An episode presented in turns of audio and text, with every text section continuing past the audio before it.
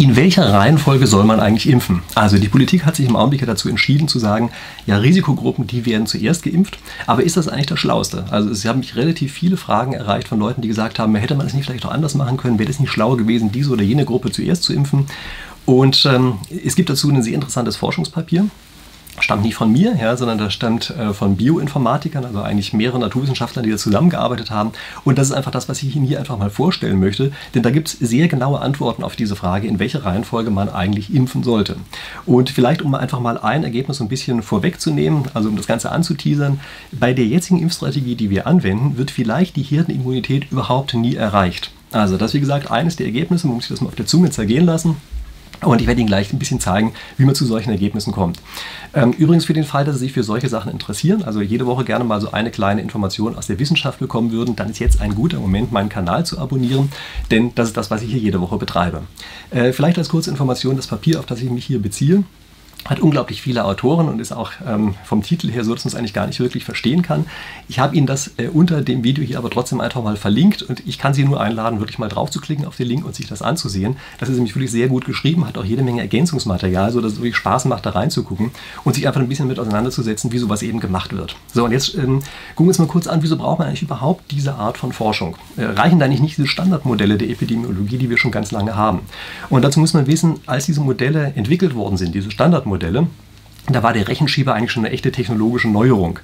Ähm, das bedeutet, es war unglaublich schwer, einfach Sachen durchzurechnen. Und deshalb musste man eigentlich im Wesentlichen mit irgendwelchen Mittelwerten arbeiten. Also das heißt, diese Standardmodelle rechnen zum Beispiel damit, dass einfach jeder jeden anderen mit der gleichen Wahrscheinlichkeit ansteckt und so. Damit lassen sich manche Sachen ganz gut erklären, andere aber nicht. Ich habe in der Vergangenheit schon häufig mal Videos darüber gemacht, um zu zeigen, an welchen Stellen dieses Modell einen wirklich in die Irre leitet und eigentlich für das Infektionsgeschehen, so wie wir es heute haben, nicht wirklich geeignet sind. Aber wir sind heute in der guten Lage, dass wir eben auf einmal Computer haben und da kann man plötzlich wesentlich genauer sowas durchrechnen. Und das ist genau das, was dieses Papier hier macht. Ja? Also die gucken sich die Autoren einfach an, sagen, nehmen wir doch mal die echten empirischen Daten, füttern die in unseren Computer rein und gucken uns dann an, was passiert und eben nicht einfach auf so einer summarischen Ebene, in der wir sagen, es gibt halt so einen durchschnittlichen R-Wert, Ansteckungsrate, ähm, sondern äh, wir müssen einfach dann sozusagen individuelle Ansteckungswerte oder sowas haben. Und äh, natürlich ist der erste Schritt, den man jetzt machen muss, erstmal diese ganzen Daten zu erheben.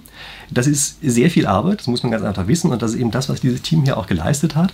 Und das ist einfach wahnsinnig gut für diese ganze Corona-Diskussion, die wir im Augenblick haben, dass sich hier wirklich einfach ein paar Leute hingesetzt haben und gesagt haben, wir heben jetzt einfach mal diese Daten und mit den Daten, die wir dort haben, rechnen wir das ganze Zeug am Ende durch. Dann kommt zum Beispiel raus, dass 70 Prozent der Infektionen von 20 Prozent der Infizierten stammen. Also völlig anders, als es diesem Standardmodell angenommen wird. Ja. Die meisten Infizierten stecken praktisch die anderen gar nicht an oder in ganz unwesentlichem Umfang. So, und jetzt, wie quantifiziert man sowas eigentlich noch viel besser? Nun, da macht man so eine Übergangsmatrix. Also man nimmt hier beispielsweise einfach mal verschiedene Altersgruppen, ja, sozusagen von ein Jahr bis 100 Jahren als Alter. Man guckt sich an, wenn wir die horizontal und äh, vertikal anordnen, wie stecken die sich eigentlich innerhalb und in andere Gruppen hinweg an? Und je stärker das Ganze ist, desto, dunkel, desto dunkler wird das hier dargestellt in so, einer, in, in so einer entsprechenden Matrix. Und Sie sehen hier eine ganz typische Struktur, dass auf so einer Diagonalen sehr viele von diesen dunklen Feldern drauf sind. Ja? Die Ansteckungen befinden sich oder finden hauptsächlich statt im Bereich ähnlicher Altersgruppen. Und das ist natürlich nicht erstaunlich. Ja? Also wenn Sie hier Schüler haben, dann stecken die sich natürlich untereinander stärker an oder wenn Sie Leute haben, die im Büro arbeiten, haben die ein ähnliches Alter und stecken sich da an. Es entsteht also diese sehr typische Struktur, dass auf der Diagonalen sehr viel an Werten drauf ist, aber eben nicht nur auf der Diagonalen. Ja? Sie sehen, da gibt es durchaus auch andere Werte und das ist eben dann schon mal eine interessante Sache zu sehen, dass eben Ansteckungen in bestimmten Bereichen praktisch gar nicht stattfinden und in anderen Bereichen extrem stark sind. Man kann das jetzt natürlich auch noch anders anordnen. Man kann sagen, das geht nicht nur nach Alter, sondern wir teilen jetzt einfach die ganzen Personen in unterschiedliche Gruppen ein. Also wir sagen beispielsweise Minderjährige und Rentner, Leute, die im Gesundheitssystem arbeiten und so weiter. Und gucken dann an, wie stecken die verschiedenen Gruppen sich eigentlich untereinander an. Ja, das sind solche typischen Daten, die man jetzt reinnimmt in so eine Simulation und mit der man dann weiterarbeitet. Es sind jede Menge andere Sachen, wie gesagt, in dem Paper können Sie sich das angucken. Da steht noch genau drin, was dort alles gemacht worden ist. Die Autoren nennen das Ganze übrigens agentenbasiert. Wenn Sie sich fragen, was ist agentenbasiert? Äh, das heißt, in einer Simulation wird versucht, jedes einzelne Individuum zu, simulieren. Also wir gehen wirklich runter auf die Ebene des einzelnen Individuums und gucken uns an, wie entscheidet sich eigentlich dieses einzelne Individuum. Sie sehen hier sofort, das ist eigentlich nicht der Fall. Das sind eigentlich Gruppen von Individuen, die sozusagen so zu Clustern zusammengeordnet werden. Und wir gucken uns an, wie die Übergangswahrscheinlichkeiten zwischen diesen verschiedenen Clustern sind. Also ich würde das nicht agentenbasiert nennen. Das ist aber kein Nachteil, sondern im Gegenteil. Ich würde sagen, das ist die optimale Aggregationsebene, die wir eigentlich für eine Simulation dieser Art verwenden sollten. Also ich finde das sehr gut, dass das so gemacht worden ist. Nur wie gesagt, agentenbasiert ist das Ganze nicht. So, und jetzt gucken wir uns einfach mal ein paar Ergebnisse an. Ähm, ich blende Ihnen hier jetzt einfach mal eine Grafik an. Äh, da wird im Zeitablauf dargestellt, also Zeitablauf ist waagerecht, äh, was mit dem Infektionsgeschehen ist. Und diese verschiedenen Linien, die Sie hier sehen, sind unterschiedliche Impfstrategien. Und Sie sehen, es gibt hier eine Impfstrategie, die liegt ganz oben und die ist die mit Abstand schlechteste. Also im Zeitablauf heißt das, die meisten Infektionen bleiben mit dieser Strategie bestehen, diese gelbe Strategie, die Sie dort haben. Und welche ist das? Wir werden es kaum glauben. Das ist die Strategie, die wir im Augenblick anwenden, nämlich die, dass wir ähm, Risikogruppen zuerst impfen. Ja, also alte und Risikogruppen zuerst geimpft, die sorgt dafür, diese Strategie, dass das Infektionsgeschehen maximal lange bestehen bleibt nicht, dass Sie glauben, das wäre jetzt ein großer Skandal oder sowas, ja, sondern man muss erstmal sehen, dass das eben eines dieser Ergebnisse ist und wir gucken uns gleich an, was vielleicht ein Vorteil dieser Strategie sein könnte. Aber Sie sehen erstmal, im Hinblick auf diese eine Sache ist diese Strategie oder hat diese Strategie einen Nachteil. Werfen wir jetzt mal einen Blick auf die hier in diesem Diagramm beste Strategie. Ja, das ist diese lila, ne, die da links unten verläuft. Und welche Strategie ist das eigentlich? Na, diese Strategie besagt, dass wir die Aktiven der Bevölkerung zuerst impfen. Ja, also je aktiver jemand ist, je mehr Interaktionen der mit anderen hat, desto früher sollte der geimpft werden. Und wenn wir das tun, die in der Reihenfolge ihrer Aktivität, ihrer Interaktion mit anderen äh, zu impfen, dann sehen wir, geht das Infektionsgeschehen mit Abstand am schnellsten runter. Übrigens interessant ist es auch zu sehen, man macht bei solchen Simulationen das immer so, dass man auch einmal eine Zufallsstrategie mitlaufen lässt. Also wir sagen, was passiert, wenn wir einfach zufällig alle durcheinander impfen. Und dann stellen wir fest, diese Strategie, das ist eine von den Grünen, die da genau in der Mitte verläuft, und wir sehen, dass sie in der Mitte verläuft, ist ein Zeichen dafür, dass man es sehr gut und sehr schlecht machen kann. Ja? Also, denn ist ja klar, das heißt, wenn der Zufall ist ja sozusagen die Grundlinie, mit der wir alles vergleichen müssen, die Benchmark-Linie sozusagen. Und das heißt also, in Bezug auf einzelne Kriterien, äh, wenn die in der Mitte liegt, gibt es eben andere Kriterien, die auch sehr viel schlechter sind. Jetzt gucken wir uns mal ganz kurz an, wieso man denn vielleicht diese Strategie anwenden sollte, äh, die wir eben als die schlechteste identifiziert haben. Nämlich diese Strategie, Risikogruppen zuerst zu impfen. Und das sehen Sie sofort in diesem Diagramm hier. Hier gucken wir uns nämlich einfach mal an die Todesfälle im Zeitablauf. Und was Sie sofort sehen ist, diese gelbe Strategie sorgt jetzt dafür, dass wir die mit Abstand wenigsten Todesfälle im Zeitablauf haben. Wenn Sie sich mal die eben beste Strategie ansehen, diese lilane, dann stellen Sie fest, die fängt wirklich sehr, sehr schlecht an, kommt dann aber schnell. Das heißt also, je mehr wir impfen, desto besser wird diese Strategie, äh, dass wir eben die Aktiven in einer Bevölkerung impfen und die überholt dann auch in den Todesfällen, übrigens irgendwann mal, nämlich bei so ungefähr 65 Prozent oder irgend sowas äh, durch Impfung, überholt tatsächlich auch die andere Strategie. Aber erst da oben. Das heißt, man kriegt sozusagen mit der Strategie, Risikogruppen zuerst zu impfen, kriegt man sozusagen die meisten geretteten Leben für sein Geld, in Anführungsstrichen, also für die Impfdosen, die man ausgibt. Und äh, das dürfte auch der Grund dafür sein, weshalb eben diese Strategie tatsächlich so wahnsinnig populär ist und bei uns eben auch verwendet wurde. Ja? Wir gucken uns gleich mal an, wie das mit der Abwägung aussieht. Wichtig ist hier vielleicht auch noch äh, kurz hinzuweisen auf diese blaue Strategie, die da drin ist. Die interessiert Sie vielleicht, aber ich lasse die einfach raus. Äh, das war eine der Strategien, die sich so ganz plausibel anhört, aber die eben äh, sozusagen überhaupt nicht funktioniert hat. Äh, so ist das manchmal. Ja? Ich möchte jetzt gar nicht weiter darauf eingehen, aber so ist das, wenn man einfach nur über was nachdenkt, dann klingen einige Sachen plausibel, zeigen sich dann aber einfach danach eben doch nicht als so besonders schlau. Jetzt gucken wir uns mal noch eine andere Zielgröße an, die man sich ähm, angucken muss, nämlich die Frage, wie schaffen wir es eigentlich mit, oder äh, welche der Impfstrategien schafft es, äh, die Anzahl der Fälle so schnell runterzubringen, äh, dass die Intensivmedizin nicht überlastet wird? Und was wir hier auch sehen, ist, es gibt hier auch ganz klar eine beste und eine schlechteste Strategie. Die beste Strategie ist hier wieder die, die Aktiven zuerst zu impfen. Die sorgen nämlich dafür, dass die Intensivstationen sozusagen am frühesten von allen verschiedenen Strategien nicht überlastet sind. Und die schlechteste Strategie hier drin äh, ist auch wieder die, die wir vorhin auch schon mal als schlechte Strategie hatten, nämlich diese gelbe Strategie, nämlich die Risikogruppen zuerst zu impfen. Ja, also die sorgt eben leider dafür, dass sozusagen diese Belastungsgrenze der Intensivstation, dass die eben die ganze Zeit sozusagen überschritten wird.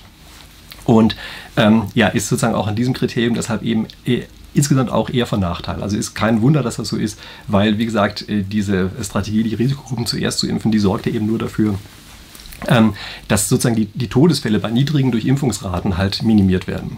Ähm, was übrigens in der Simulation nicht berücksichtigt worden ist, das ist, äh, dass die Todesrate hochgehen wird in dem Augenblick, wo die Intensivstationen überlastet sind.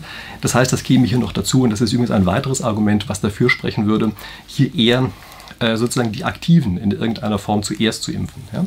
Also das heißt, das sind die ja, vielleicht die, die wichtigsten Größen, die wir hier erstmal haben. Ähm, wir sollen sich vielleicht die Zahlenwerte auch nochmal kurz angucken. Das ist nicht uninteressant. Ja? Nämlich, ähm, man kann sozusagen alle Lockdown-Maßnahmen bei der jetzigen Impfstrategie erst dann aufheben, wenn 90 Prozent der Bevölkerung durchimpft sind. Also das ist etwas, das ist wirklich erstaunlich, was hierbei rauskommt. Und im anderen Fall könnte man das schon bei 65 Prozent durch Impfung, also wenn wir die Aktiven zuerst geimpft hätten, hätten wir schon bei 65, oder könnten wir schon bei 65 Prozent durch Impfung Lockdown-Maßnahmen aller Art ausschließen oder aufheben. Ähm, übrigens, ich weiß, Lockdown ist natürlich heutzutage auch so ein Wort, was auch wieder so ein bisschen emotional aufgeheizt ist. Äh, Im Prinzip ist diese Art von Untersuchung hier auch in der Lage, sich zu fragen, ja, welche Lockdown, also welche nicht-medizinischen Interventionen ja, ähm, hätten eigentlich welche Wirkung. Aber das ist hier, wie gesagt, nicht untersucht worden, aber das wäre eine sehr interessante Sache, die man mit der gleichen Methode hier auch machen könnte und würde damit wahrscheinlich auch viel stärker verstehen, welche Maßnahmen denn jetzt tatsächlich was bringen und welche nur teuer sind und nichts bringen. Aber das, wie gesagt, nur am Rande. Und man sollte vielleicht übrigens auch erwähnen, die Politiker verwechseln, glaube ich, im Augenblick viel, dass man mit Lockdowns oder dergleichen Dingen einfach nur Zeit kauft. Die denken, das wäre schon die Sache, mit der sozusagen die Bevölkerung retten, aber das ist Quatsch. Die Impfung ist das, äh, was am Ende tatsächlich die Schutzmaßnahme ist. Und das andere, diese Lockdowns, sind einfach nur ein reines Zeitkaufen. So, gut, aber Klammer zu. Jetzt gucken wir uns noch ein weiteres Ergebnis an, was ein bisschen schwieriger erstmal aussieht, aber äh, wahnsinnig interessant ist. Nämlich hier werden zwei Dinge einander gegenübergestellt. Ähm, Sie sehen die Durchimpfungsquote auf der Abszisse, auf der waagerechten Achse und auf der Ordinate, also auf der senkrechten Achse. Da sehen Sie die Wahrscheinlichkeit, mit der ein Ausbruch stattfindet. So wie kann man so eine Wahrscheinlichkeit eigentlich bestimmen? In Simulationen geht das natürlich. Also man lässt Simulationen immer wieder durchlaufen und guckt sich dann an, bei welcher Impfstrategie und bei welcher Durchimpfungsrate äh, passiert es eigentlich, dass ein Ausbruch stattfindet. Und was Sie hier drin sehen, ist, dass auch wieder die Strategie, die aktiven viel interagieren mit anderen in der Bevölkerung, die zuerst zu impfen, dass die dazu führt, dass am frühesten Ausbrüche verhindert werden. Also mit anderen Worten, Sie können mit dieser Strategie ungefähr bei einer Durchimpfung von zwei Dritteln in der Größenordnung können wir eigentlich effektiv verhindern, dass Ausbrüche weiterhin stattfinden. Mit anderen Worten, dass die Herdenimmunität erreicht ist. Wenn wir uns jetzt einfach mal die andere Sache angucken, also die Impfstrategie, so wie wir sie im Augenblick verwenden, das ist diese gelbe Kurve, die dort oben ist. Dort müssten wir 90 Prozent der Bevölkerung geimpft haben, also mehr als 90 Prozent, bevor überhaupt äh, die Gefahr für einen weiteren Ausbruch wesentlich gebannt ist, ja, Herdenimmunität erreicht ist. Das bedeutet also, wenn wir auf die Situation gucken, wie sie im Augenblick bei uns aussieht, werden wir wahrscheinlich 90 Prozent durch Impfung überhaupt nie erreichen. Und das wiederum heißt, dass wir mit der Strategie, die wir im Augenblick verwenden, wir eben wahrscheinlich auch nie die Herdenimmunität erreichen können, ganz einfach, weil eben nicht genug Leute bereit sind, sich am Ende impfen zu lassen. Und das finde ich ein sehr wesentliches Ergebnis. Und das ist eines, was man, glaube ich, unbedingt wirklich auch im Hinterkopf behalten muss, wenn man sich für solche Impfstrategien entscheidet. Kann man jetzt eigentlich beide Strategien kombinieren? Also das ist ja auch eine Frage, die man sich stellen müsste. Ja? Könnte man beispielsweise sagen, ja, gleichzeitig Risikogruppen und die Mobilen oder irgend sowas. Und da hat die Simulation auch relativ klar gezeigt, das funktioniert so nicht gut. Also das, diese kombinierte Strategie ist schlechter als jeder einzelne äh, von den anderen äh, jeweils eben einzeln genommen. Also man kann die nicht gut kombinieren. Was man aber für meine Begriffe auf jeden Fall machen sollte, das ist, dass wenn man schon sagt, also wir haben jetzt diese Risikogruppen, haben uns dafür entschieden, dass die zuerst geimpft werden, dass man dann auf jeden Fall Standby-Plätze hat. Also für den Fall, dass da irgendeiner seinen Impftermin nicht entsprechend in Anspruch nimmt, dass dann sofort ein anderer reinspringen kann. Und weil das ja wahrscheinlich die hauptsächlich die Aktiven sein werden, die dort reinspringen, kann man sozusagen wenigstens ein bisschen von beiden Welten miteinander kombinieren und vor allen Dingen schafft man es einfach auch, dass sozusagen die Impfkapazitäten richtig ausgenutzt werden. Jetzt mal vielleicht noch eine Sache, solche Simulationen haben im Augenblick ja teilweise einen relativ schlechten Ruf. Ja? Ähm, ich möchte aber darauf hinweisen, es ist einfach extrem wichtig, dass man mit solchen Simulationen einfach wirklich offenlegt, was sind denn die Daten, die man reingenommen hat, was sind die Annahmen, die wir gemacht haben, was wissen wir tatsächlich. Und das wird damit erstmal vollkommen klar und es ersetzt einfach dieses Bauchgefühl. Also im Augenblick ist sehr viele Diskussion einfach dadurch getrieben, dass jeder irgendwie ein dumpfes Gefühl hat im Bauch und einfach sagt, nee, so ist es und dann emotional irgendeine Entscheidung trifft oder irgendeine Entscheidung vorschlägt. Und man kann mit solchen Simulationen eben wirklich genau festnageln und sagen, also das hängt an folgender Voraussetzung beispielsweise oder folgendes wird das Ergebnis sein, wenn man diese Art von Entscheidungen trifft. Und da muss man jetzt einfach mal sehen, die Entscheidung, die wir im Augenblick getroffen haben, politisch getroffen wurde, nämlich dass Risikogruppen zuerst geimpft werden dass die beste Entscheidung für niedrige Impfquoten und für meine Begriffe steckt da schon ein gewisser Skandal drin, ja, weil das sagt eigentlich, naja, Offenbar gehen die Politiker schon davon aus, dass sie es mit den Impfungen nicht richtig hinkriegen und dass das Ganze ewig dauern wird. Aber das ist ja auch der nächste Aspekt, der mir drinsteckt. Wir entscheiden uns damit gesellschaftlich dazu, dass dieser Pandemiezustand sehr, sehr lange bestehen bleibt und dass wir möglicherweise die Herdenimmunität überhaupt nie erreichen werden. Und das finde ich schon eine Entscheidung, die wir zumindest einfach mal öffentlich richtig diskutieren sollten. Ja, das heißt also, Entscheidungen dieser Art kann man nicht einfach sozusagen unbewusst treffen oder aus Unwissenheit oder sowas, sondern das sind Entscheidungen, die sollte man bewusst treffen und da sollte auch öffentlich diskutiert werden, ob man das eine oder ob man das andere will. Ja, und ähm, also zumindest äh, das sollte eben gemacht werden und damit so etwas überhaupt gemacht werden kann, dafür halte ich solche Studien eben für ganz hervorragend, denn dann weiß man wenigstens, worauf man das am Ende eben zurückzuführen hat. Okay, das war jetzt also im Wesentlichen das, was ich in dieser Woche sagen kann. Sie wissen ja, wenn Sie sich für Forschung dieser Art interessieren, dann abonnieren Sie gerne meinen Kanal. Es geht hier im Wesentlichen um Spieltheorie. Sie werden es wahrscheinlich hier gemerkt haben, das ist wirklich genau so ein Grenzgebiet ja, zwischen Naturwissenschaften und Spieltheorie, was wir hier haben. Ja, das, also bei Spieltheorie wäre es sozusagen rein agentenbasiert gewesen. Ähm, hier ist es, wie gesagt, gerade diese Übergangsgeschichte, aber gerade auch mal so einen, einen Ausblick in eine andere Fachdisziplin finde ich eben auch super spannend. Okay, so, und jetzt habe ich Sie hoffentlich schon längst überzeugt, dass Sie wirklich den Kanal abonniert haben und deshalb sehen wir uns dann hier in der nächsten Woche auch in aller Frische wieder. Ich freue mich drauf. Bis dahin.